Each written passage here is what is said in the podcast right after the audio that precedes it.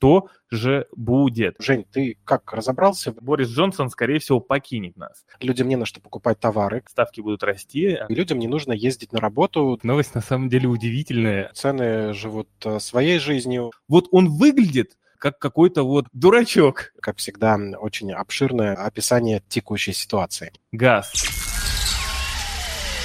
Бриф. Узнайте первыми, почему этот день войдет в историю. Всем привет, это Бриф, лучший летний новостной дайджест для частных инвесторов. Вместе выясняем, что делает этот день историческим. Сегодня 6 июля 2022 года. Меня зовут Сергей Чернов, со мной на связи шеф-редактор News Евгений Попов. Жень, привет. Привет, привет, Сережа. Какой-то ты размеренный, э, не очень, э, так знаешь, совпадает с тем, сколько сегодня новостей, сколько нам нужно успеть обсудить. Я предлагаю не тянуть время. Поехали. У нас самая горячая новость на текущий час, скорее всего, о том, что нефть марки Brent опустилась ниже 100 долларов. Психологическая отметка отметка преодолена впервые с 25 апреля. О чем нам говорит эта новость, Жень? Сереж, ты знаешь, новость на самом деле удивительная. А, прикинь, а, получается, а, в мире есть риск падения предложения на, на нефтяном рынке, но одновременно у нас падают цены на нефть. Это, это, это, это просто какая-то фантастика. А падение цен на нефть у нас в данный момент происходит на каких-то да, там странных новостях. Трубопровод, который а, поставляет э, большую часть нефти из Казахстана а, в порт Новороссийска, для того, чтобы там через экспортный терминал, собственно говоря, эта нефть отправлялась а, уже куда-то. А, так вот, собственно говоря, суд Новороссийска постановил приостановить деятельность вот этого, собственно говоря, КТК на 30 суток после Э, обнаружения экологических нарушений. А здесь можно много гадать о том, что же там ну, происходит сейчас в отношениях между Казахстаном и Россией. А я предлагаю для этого вам пойти в основной канал InvestFuture после того, когда слушаете, собственно говоря, этот подкаст и почитать. Там есть информация об этом. Цены на нефть в данный момент следуют за рисковыми активами, то есть они синхронизировались. А, значит, смысл в чем?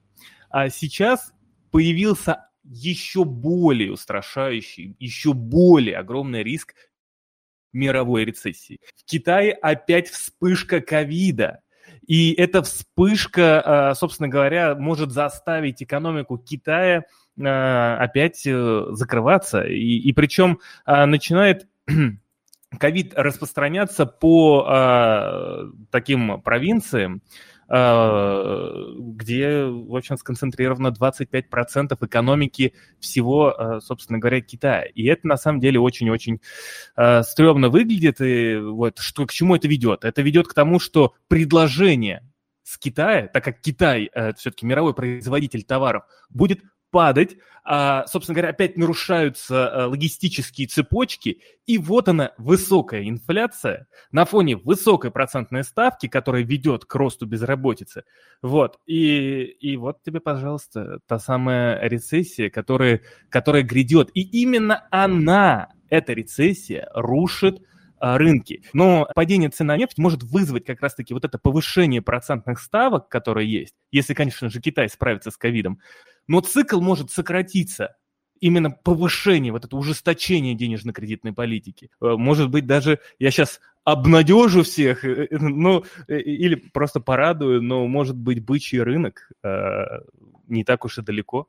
А мне больше нравится твоя версия о том, что нефть стала рисковым активом, поэтому и хочется от нее избавиться поскорее. Смотри еще, ты же говоришь про рецессию, которая приведет к росту безработицы, а безработица – это когда людям не на что покупать товары, которые, чтобы доставлять, нужно топливо, и людям не нужно ездить на работу, для чего тоже нужно топливо. Соответственно, может быть, прогнозируя снижение спроса на топливо, э, в цену на нефть и закладывают вот ее будущую невостребованность. Так э, вот в том-то и дело, в том-то и дело, что рецессия вот как раз она и приводит к тем событиям, которые ты описал. Да, и, собственно, это я э, повторяю твою первую мысль, все-таки э, настаиваю на том, что, мне кажется, ты в ней прав, а не в том, что нас может ожидать бычий рынок. Касательно нефти хочется еще одну новость обсудить сегодняшнюю, она несколько печальная. Стало известно о том, что Мохаммед Баркиндо, генсекретарь ОПЕК, ушел из жизни, ему было 63 года, он был генсекретарем ОПЕК последние почти 6 лет, должен был закончить свою работу э, в конце июля, с 1 августа новое должностное лицо должно было прийти.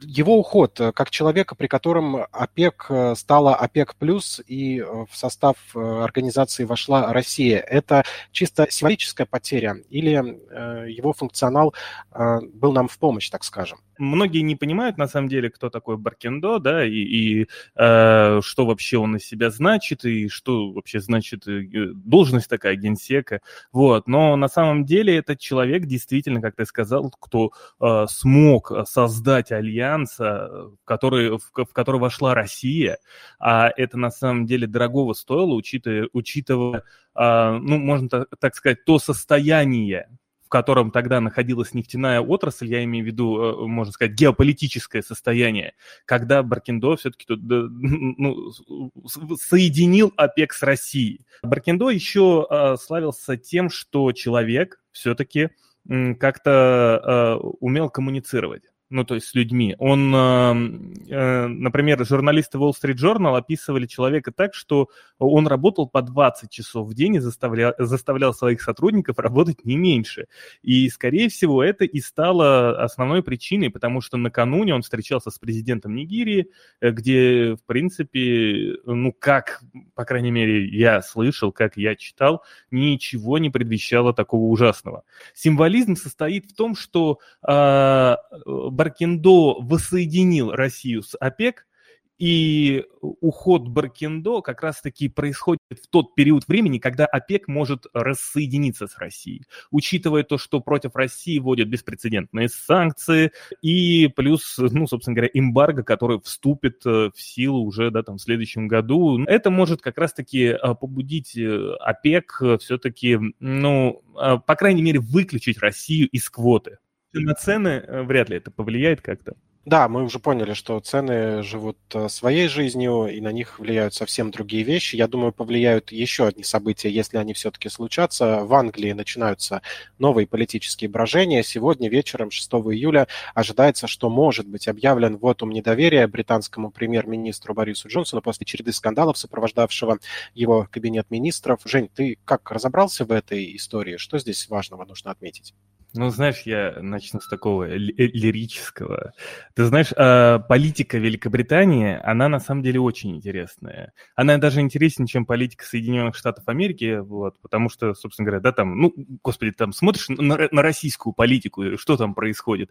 А, происходит следующее, что, да, там а, собственно говоря, Путин сидит э, условно и ждет, да, там, когда э, где-то какие-то политики просто закончится их срок, если он ему я, не Я думал, ты скажешь, э, сидит и ждет, когда уйдет Борис. Но это было бы повторением. Слушай, вполне, вполне вероятно, сколько он уже их пережил, вот этих вот, понимаешь, э, политиков в Великобритании и в, в остальных странах, вот, и в тех же Штатах, вот, поэтому может быть, и дождется более лояльного э, человека к России. Возвращаясь... Ты знаешь, извини, здесь правда хочется ага. перебить. Э, при всем моем э, отношении к англичанам, таком нейтральном, но премьер-министр этот из тех, которых я помню, а я их достаточно помню, он какой-то, ну, самый раздражающий, правда. Я тоже очень жду, когда он уйдет.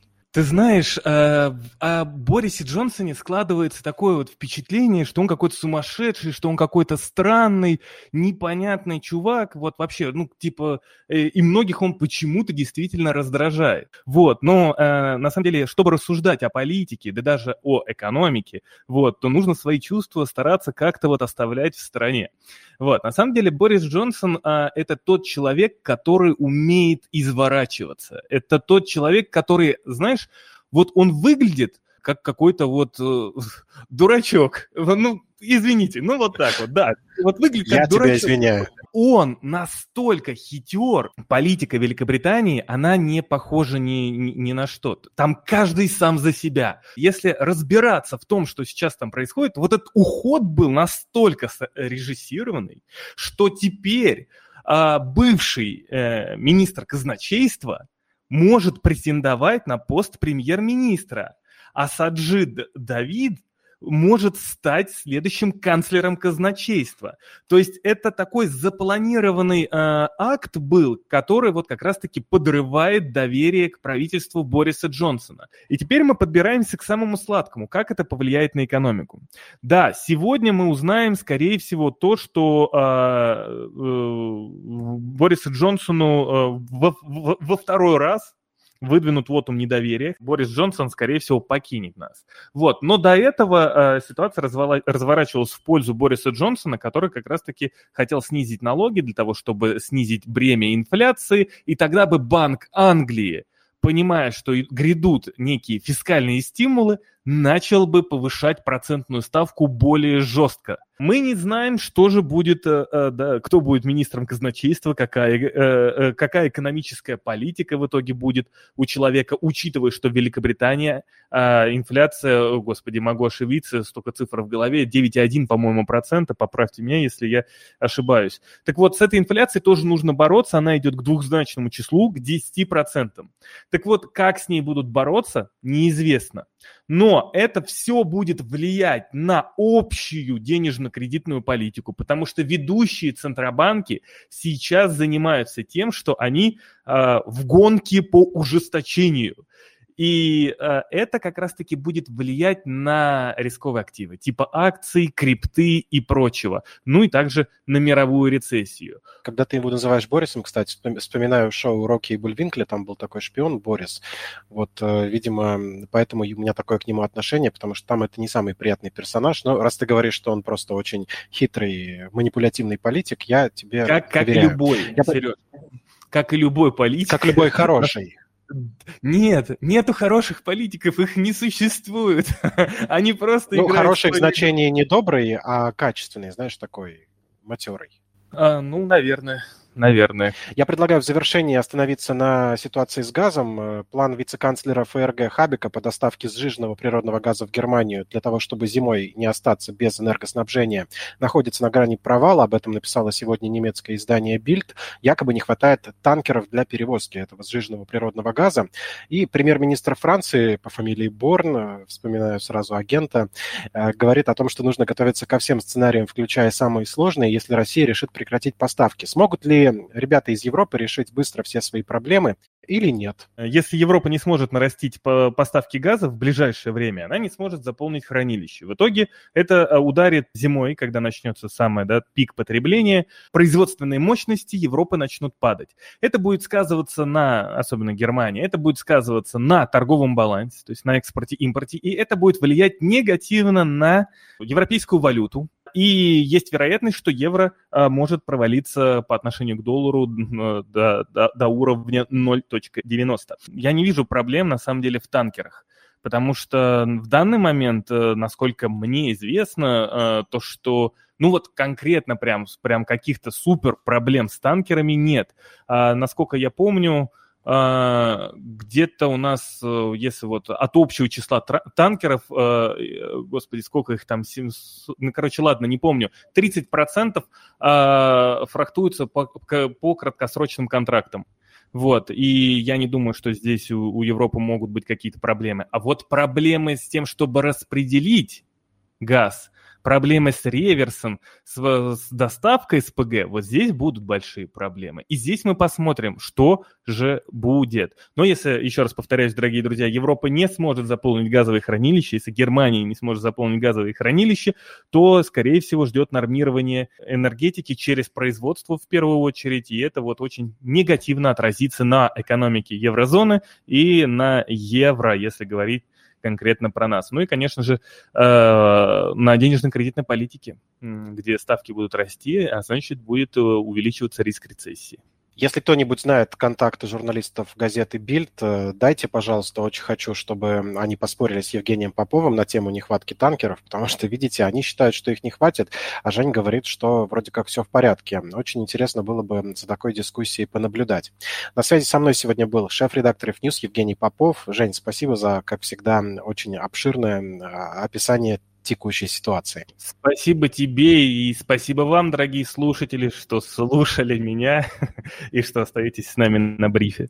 Таким было 6 июля 2022 года. Слушайте бриф, читайте IF News, лучшая телеграм-медиа для частных инвесторов. Меня зовут Сергей Чернов. Отличного настроения и до завтра.